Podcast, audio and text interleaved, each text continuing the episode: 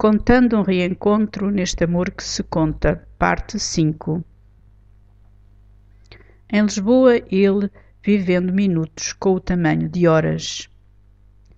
Em Lisboa, ele começou a fazer zapping, obrigando a ansiedade a saltar de canal em canal, e resmungava por serem poucos relativamente aos de que dispunha em Bruxelas.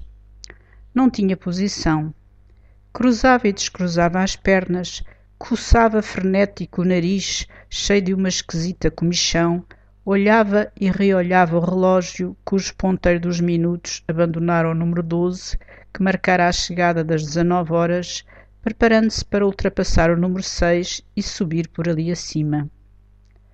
Adiantou a bebida de um aperitivo que mal lhe soube e nada resolveu. A impaciência crescia. Começava a sentir ultrapassados os limites da tolerância.